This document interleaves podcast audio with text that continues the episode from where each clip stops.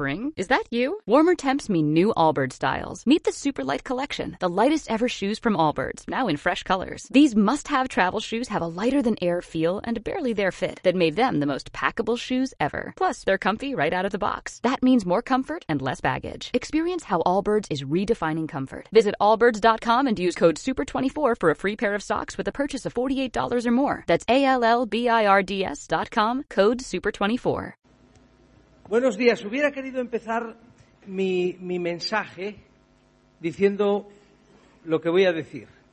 Un día como hoy, domingo, muy temprano, muy temprano después de haber visto al Señor morir colgado de la cruz y haberle sepultado en un lugar donde no habían sepultado antes a nadie, algunas mujeres fueron para terminar la faena que no habían podido completar por causa de las prisas de la hora de la preparación de la Pascua.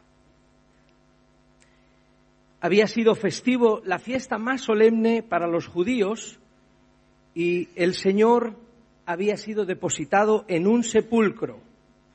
Al llegar se encontraron la sorpresa de que el cuerpo muerto del Señor no estaba donde lo habían colocado.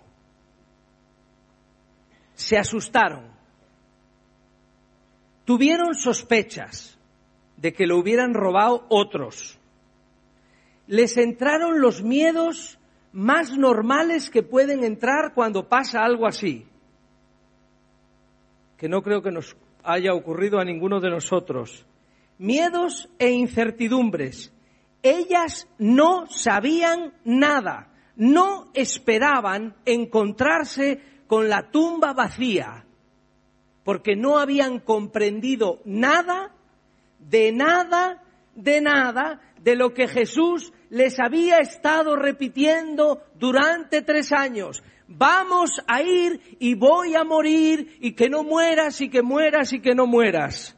No habían comprendido la palabra del Señor. Es más, esperaban que Cristo resucitara de los muertos en el último día como resucitaremos todos. Pero queridos hermanos, ellas no esperaban la resurrección. Y lo puedo decir al leer la escritura como lo demuestra que leemos que elucubraron de todas maneras. Pero os, os traigo una noticia. Jesús está vivo. Y claro que hoy es domingo de resurrección. Lo celebran hasta los paganos. Acabo de mandarle un WhatsApp a una mujer eh, que fue consejera de Sanidad del Gobierno de Cantabria para felicitarle la Pascua, porque se lo hago a todo el mundo que puedo. Y me ha dicho, nadie me había felicitado nunca así. Y le digo, alguna vez es la primera. Jesús ha resucitado. Claro que sí, no hoy. No, no estaba muerto para nosotros ayer. Pero hoy celebramos que resucitó. Y yo lo celebro porque no soy de estas pobres mujeres, ni de los otros pobres que vamos a leer ahora, los de Maús, que iban más desilusionados. Porque cuánta desilusión hay sirviendo al Señor. Podemos hablar de la gama de los colores de la desilusión. Si venís conmigo, por favor, al texto que vamos a leer.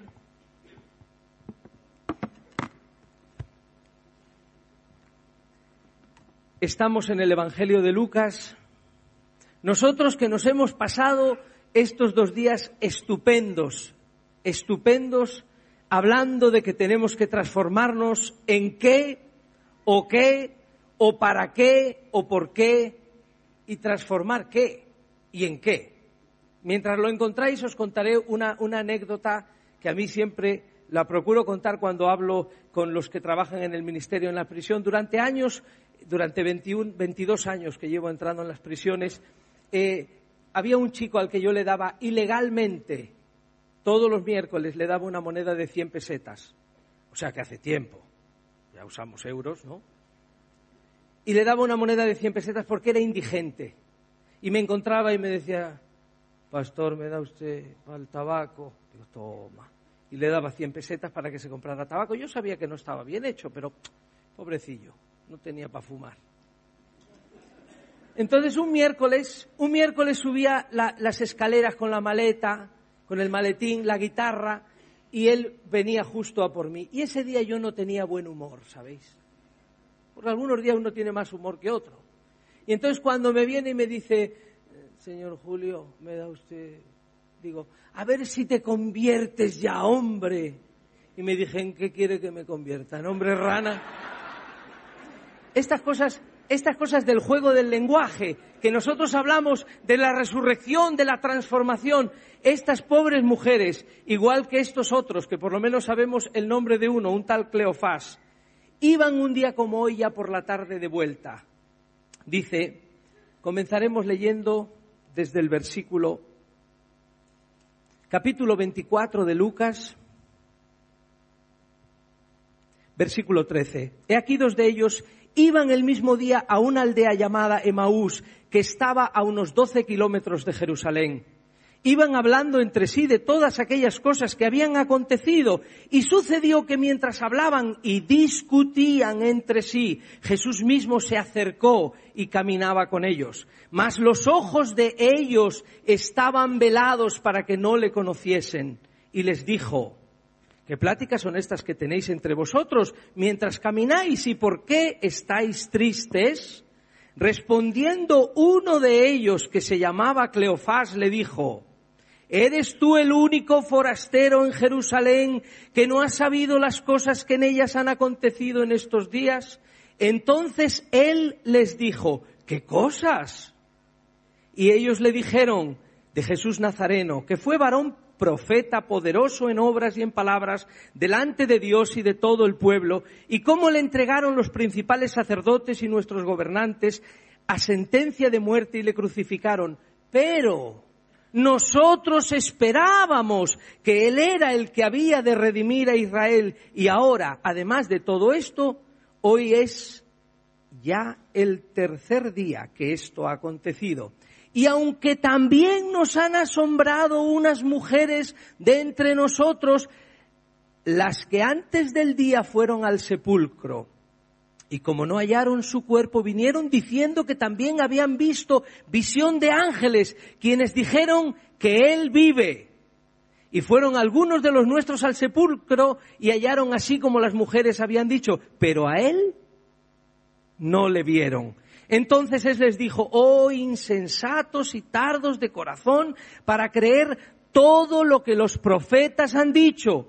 ¿No era necesario que el Cristo padeciera estas cosas y que entrara en su gloria? Y comenzando desde Moisés y siguiendo por todos los profetas, les declaraba en todas las escrituras lo que de él decían. Llegaron a la aldea donde iban y él hizo como que iba más lejos, mas ellos le obligaron a quedarse diciendo, quédate con nosotros porque se hace tarde y el día ya ha declinado. Entró pues a quedarse con ellos y aconteció que estando sentados ellos a la mesa tomó el pan y lo bendijo, lo partió y les dio y entonces les fueron abiertos los ojos y le reconocieron. Mas él se desapareció de su vista. Y se decían el uno al otro, ¿No ardía nuestro corazón en nosotros mientras nos hablaba en el camino y cuando nos abría las escrituras? Y levantándose en la misma hora volvieron a Jerusalén y hallaron a los once reunidos y a los que estaban con ellos y decían, ha resucitado el Señor verdaderamente y ha aparecido a Simón. Entonces ellos contaban las cosas que les habían acontecido en el camino y cómo le habían reconocido al partir el pan. Hasta aquí la palabra de Dios, que es muy buena y es muy importante. Hace unas semanas estuve en, Canarias, ojalá de vacaciones, no, estuve dando un retiro invitado por los pastores de, de Canarias y escuché algo allí que me llamó muchísimo la atención. En uno de los cultos que había muchísima gente, pero mucha, mucha, muchísima escuché esto. Esto que no deja de darme vueltas en la cabeza y que tengo que reconocer que me ha ayudado mucho. Nosotros hoy estamos aquí y la gente lo sabe Lo sabe porque nos ven. ¿Tú por qué sabes que está el de al lado tuyo? Porque lo ves, ¿no? Hasta si no ves, le tocas y lo ves, también, de otra forma. La gente ve que estamos aquí. Pero hermanos, ¿cómo sabemos que Dios está aquí? Ya sé que sois muy espirituales, como las mujeres que fueron al sepulcro por la mañana y sabían que iban a encontrar un cuerpo muerto para terminar de arreglar.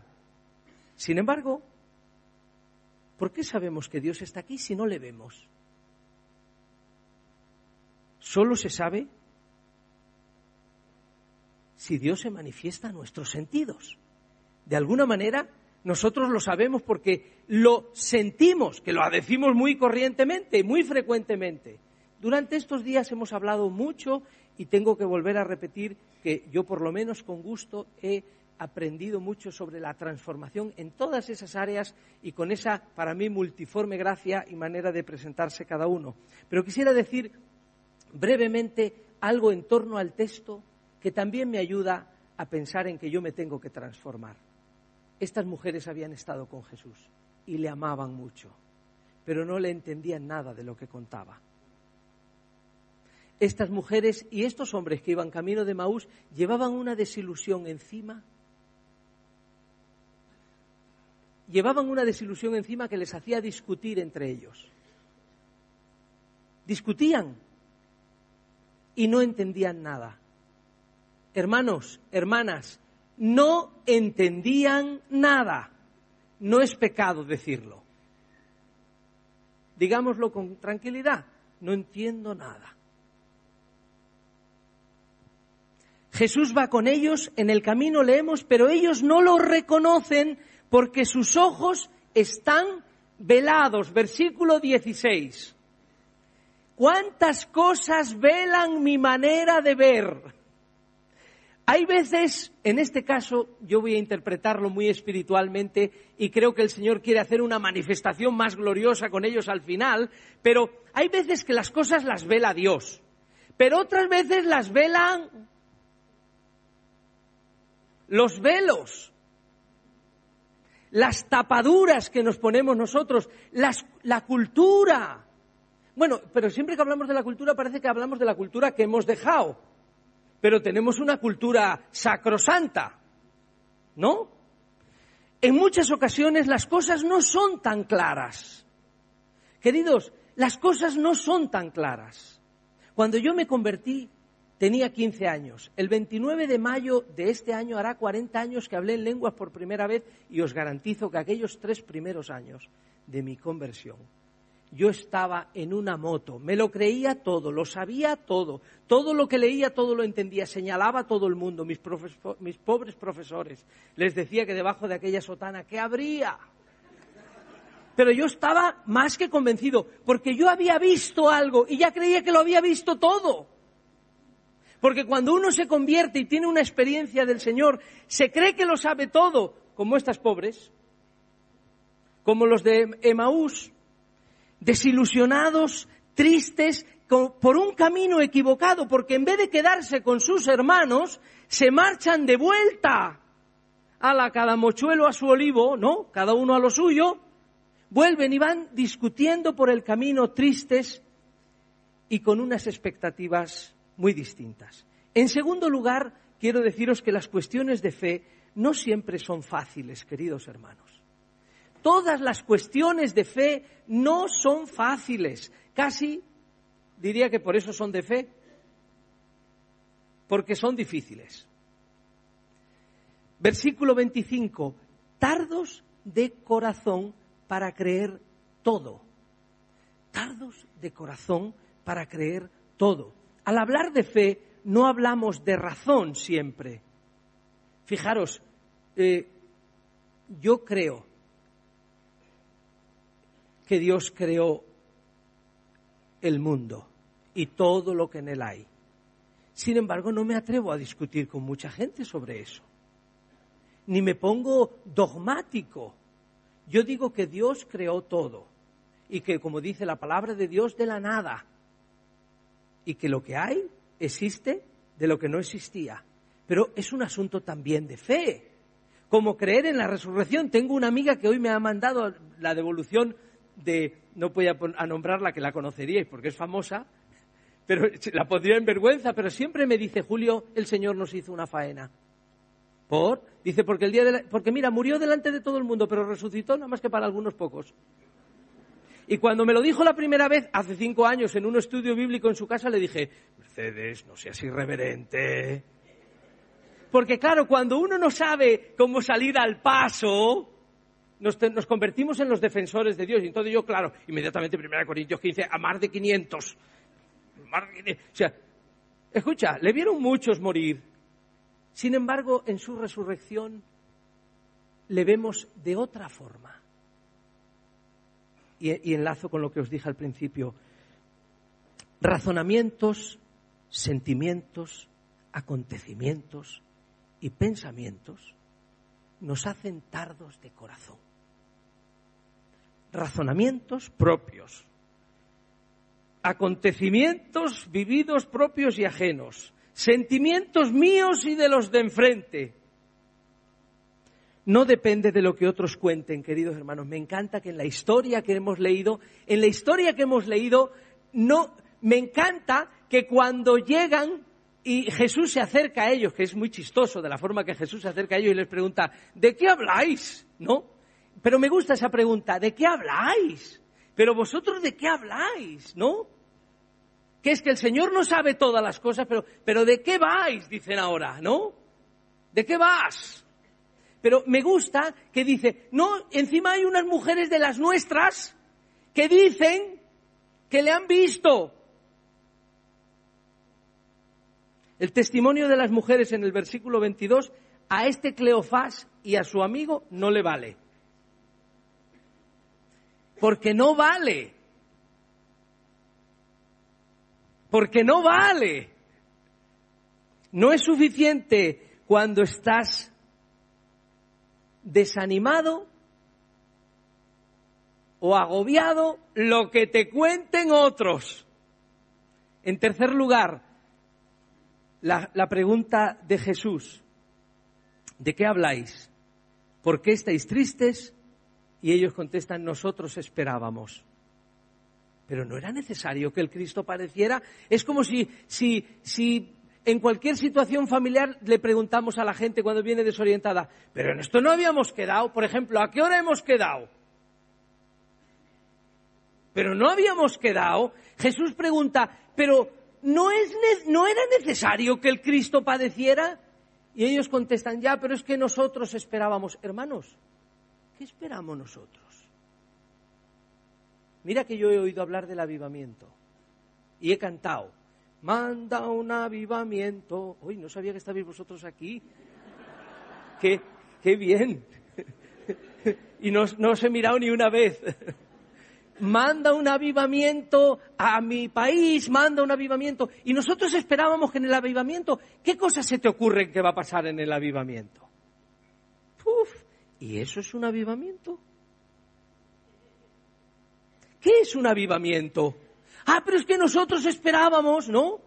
Yo os he contado lo de las gafas. Yo tiré las gafas al arlanzón, por fe. Yo he sido muy crédulo y me gusta serlo todavía. Y todavía, todavía, todavía,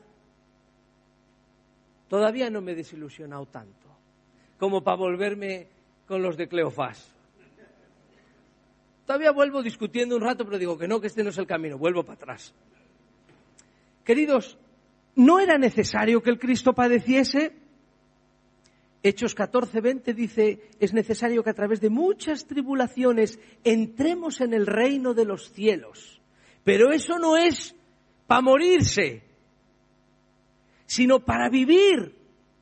Y a lo largo de este camino no era necesario. ¿Y qué es lo necesario y qué no es necesario? ¿Cuántas cosas nosotros pensamos que son necesarias y no lo son en realidad? Solo tienes que hacer una mudanza de casa.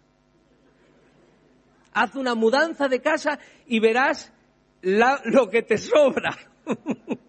verás la de cosas que te sobran y que encima eres tan generoso que se lo das a otro. tú no lo quieres, pero se lo das a otro, porque te da pena tirarlo, porque no es necesario. Hermanos, pero yo me quiero fijar en, esta, en estas dos cosas últimas que quiero decir. Esta historia de los de Maús a mí me recuerda a todas las cosas que no he encontrado, que pensaba que iba a encontrar, todas las cosas que esperaba que no han pasado y que yo me vuelvo de camino y necesito que ese al que no veo, pero le siento, ese que todavía hace milagros, que salva a la gente. Claro, se, se, convierte gente todavía alrededor de nosotros, gracias a Dios. Y cuando les vemos cuando se convierten, nos emocionamos en parte. Y algunos son capaces de decir, ya se le pasará. Eso es perverso. Eso es perverso. Desear que se le pase algo como eso a alguien. No, hombre, a ver si se me pega a ver si se me pega algo. Hombre, yo no quiero volver, de verdad, yo no soy de los que quiero volver para atrás. No, de verdad que no. No quiero volver a mi juventud, ni a todo, y volver a conquistar a Elizabeth y todo eso. Aquello fue muy difícil. Muy duro. Muy duro. De verdad. El Señor me ayudó, pero fue muy duro. Y a ella no te cuento. Hermanos, no era necesario ¿de qué habláis? ¿Por qué estáis tristes? ¿De qué discutís? ¿De qué sirve todo eso? Termina el texto con dos cosas, declarando las escrituras y en esto quiero lanzar una vez más un desafío a que leamos la Biblia. Me ha encantado lo de los Evis. Me ha encantado. Me ha encantado las discusiones y que cada uno diga lo que quiera. Eso es maravilloso. Y que nos hemos sabido respetar. Y que todos miramos a la Biblia y que cada uno vemos. Porque todos vemos.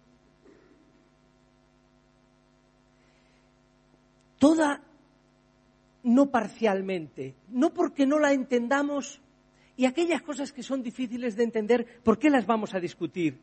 Fijaros el versículo 32.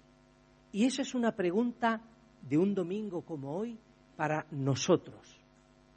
¿No ardía nuestro corazón cuando nos abría las escrituras? ¿No ardía nuestro corazón cuando nos abría las escrituras? Todavía estaban desilusionados, todavía estaban desanimados, todavía estaban tristes y todavía iban de camino, pero mientras iban buscando en aquella conversación con el resucitado, que ellos no sabían quién era, ardía su corazón. Queridos hermanos, nuestro corazón tiene que arder al buscar en la palabra de Dios a Jesús examinad las escrituras porque a vosotros, eso era para los fariseos, pero ahora va para nosotros, que somos la siguiente generación. Según dijo un erudito, no lo dije yo, esto creo que lo dijo David Burke, en una reunión dijo, los evangélicos somos los fariseos de la época de Cristo. Claro, cuando dices fariseo, dice, será su prima. No, claro que sí. Yo quisiera tener muchos fariseos a veces en la iglesia, ¿eh? Que son cumplidores. Fariseillos, pero cumplidores. ¿No? Examinar las escrituras porque a vosotros os parece que en ellas tenéis la vida eterna y ellas dan testimonio de mí. Yo quiero encontrar a Jesús no como yo esperaba, sino como Él es. Y todavía, después de tantos años, me sorprendo viéndome a mí y descubriéndole a Él. Pero termina la historia que hemos leído no solamente con la lectura de la Biblia. Yo practico una, una fórmula que se llama la lectio divina.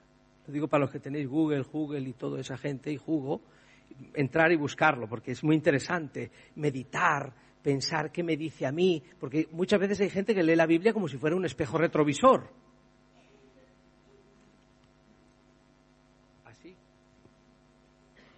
Para que se vean los de atrás.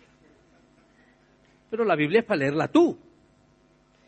Pero, hermanos, termina el texto diciendo que le reconocieron al partir el pan. Y cuando partían el pan, como hemos hecho aquí anoche, que yo tenía otro plan, que yo saliera a orar, me habían pedido, que tal y que cual, pero aquí se armó un ambientazo, un ambientazo en que unos abrazábamos a otros, nos reconciliamos con algunas cosillas que siempre tenemos por ahí entre porque es la vida, en la vida hay que reconciliarse. Y al partir el pan, Jesús, la noche que partió el pan la primera vez, en aquella primera Pascua, para nosotros la Santa Cena, le lavó los pies a sus discípulos en un acto de, de lo máximo. Les dijo, esto es mi cuerpo, partido por vosotros, comedlo, haced esto acordándoos de mí. Y ellos cuando vieron lo del pan, se les abrieron los ojos y vieron a Jesús.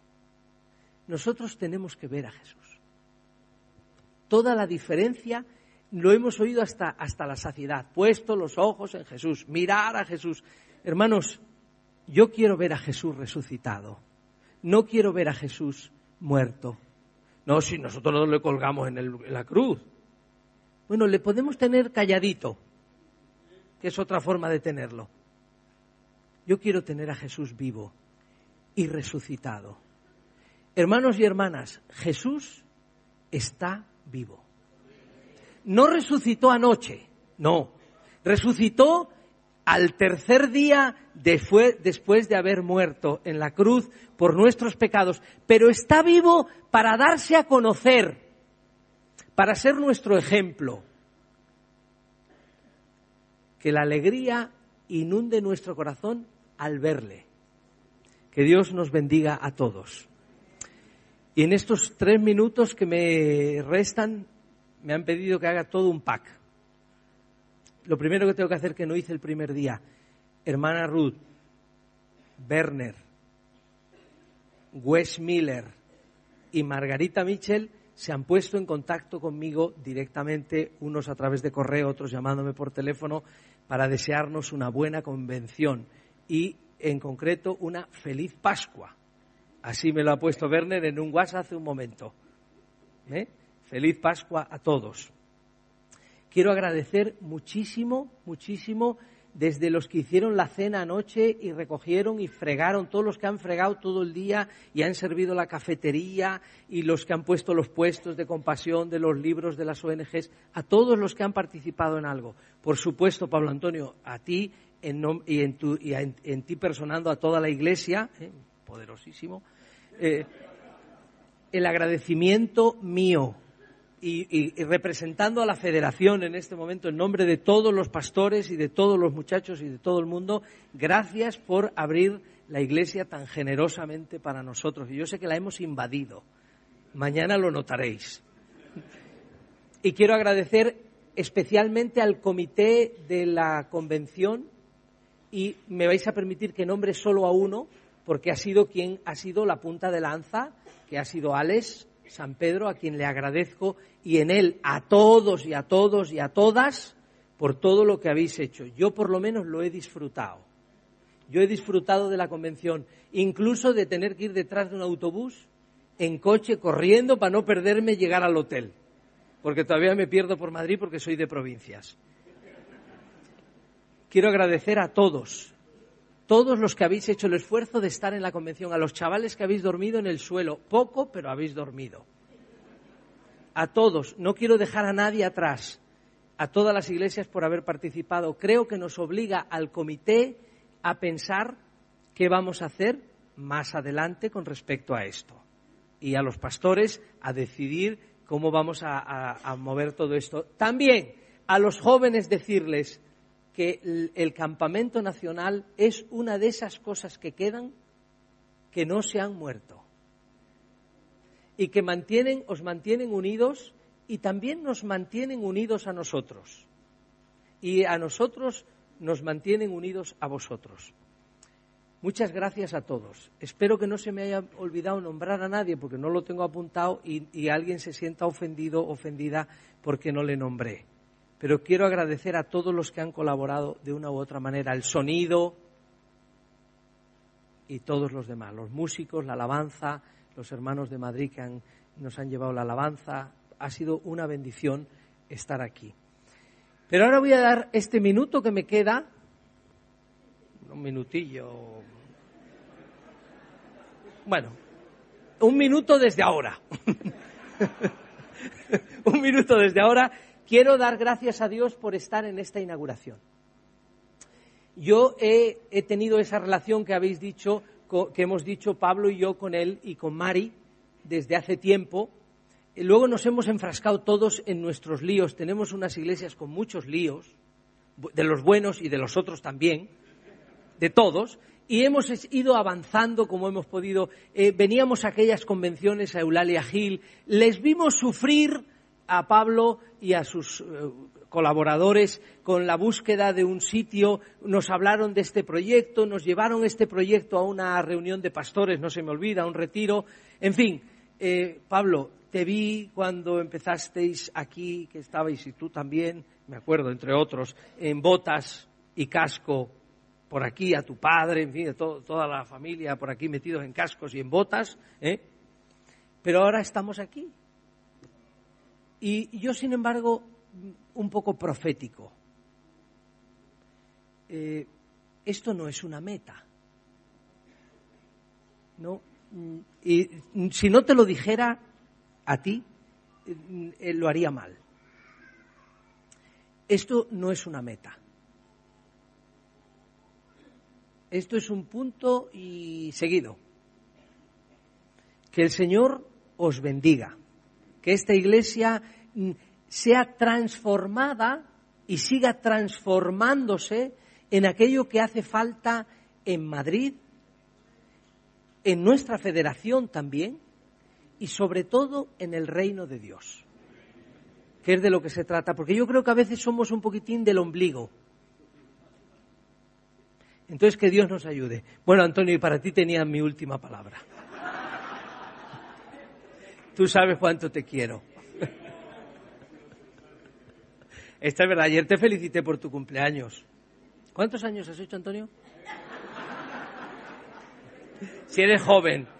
El almendro florido, pero nada más. ¿Cuántos años has hecho ayer? Antonio, que no. Yo agradezco mucho que en el comité de la federación, eh, Antonio, que es un pastor de esta iglesia, está siempre aguantando mis impertinencias. He aprendido muchas cosas malas de él, muchas, pero estoy intentando ayudarle. Antonio, te quiero. Que el Señor os bendiga.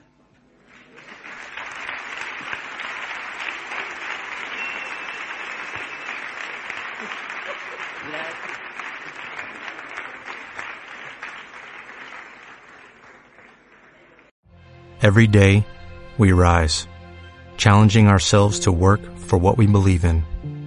At U.S. Border Patrol, protecting our borders is more than a job, it's a calling.